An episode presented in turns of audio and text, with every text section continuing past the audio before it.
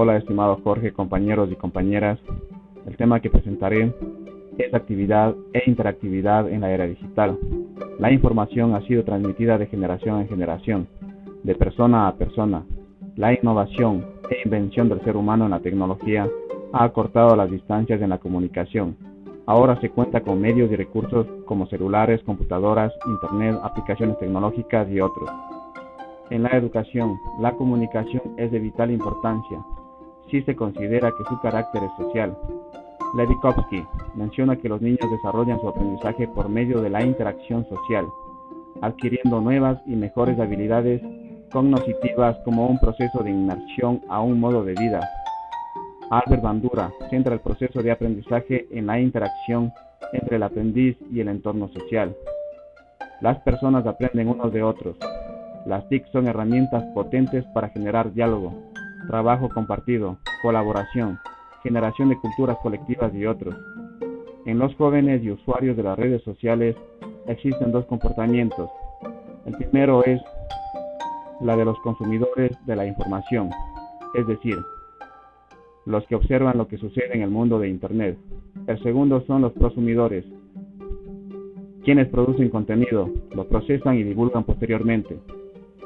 En la región de Latinoamérica, el uso de Internet se centra en el uso de redes sociales, en temas de interés, y no necesariamente se hace uso para asuntos académicos. Una realidad que preocupa mucho al sector de la educación en razón de que se requiere la armonización de varios factores para llegar a cumplir este objetivo. En la pandemia que nos encontramos, las TIC han tenido un protagonismo principal, aun si llegara la integración curricular de las TIC, donde el estudiante sea el prosumidor. Cada vez que la convergencia digital es mayor, esto lleva a un planteamiento ético y jurídico del uso de la Internet.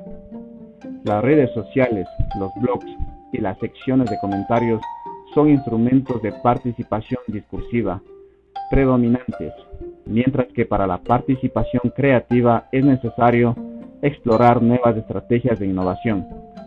Los docentes necesitan generar nuevas estrategias en base a cómo se desenvuelven los estudiantes en escenarios digitales, adquirir competencias que involucren dimensiones pedagógico, didácticas, éticas, sociales y legales fundamentalmente. Las actividades educativas son aquellas programadas por los docentes y estudiantes de forma individual o grupal, dentro y fuera del aula, para lograr los objetivos de la asignatura. La actividad de exploración genera un nuevo aprendizaje que puede ser de nuevo concepto, fórmula, regla o nuevos saberes. Las actividades de estructuración tratan de introducir un nuevo concepto y vincularlo con uno ya visto anteriormente. Las actividades de integración son aquellas en las que el alumno es el actor, llevando al estudiante a un conjunto de recursos orientados a una competencia. Las actividades de evaluación son aquellas que tienen como fin establecer lo aprendido por el estudiante. Pueden ser de tipo cuantitativo o cualitativo. La interactividad en la educación se enfoca en el estudio de los procesos de aprendizaje entre el aprendiz y el entorno social, según Levikovsky y Albert Bandura. La interactividad y la participación de los medios de comunicación ha incrementado el proceso de convergencia digital todo esto conlleva al uso ético, profesional y legal de la actividad e interactividad del Internet integrado en la educación, en la que todos los involucrados deben colaborar. Es todo, estimado Jorge y compañeros.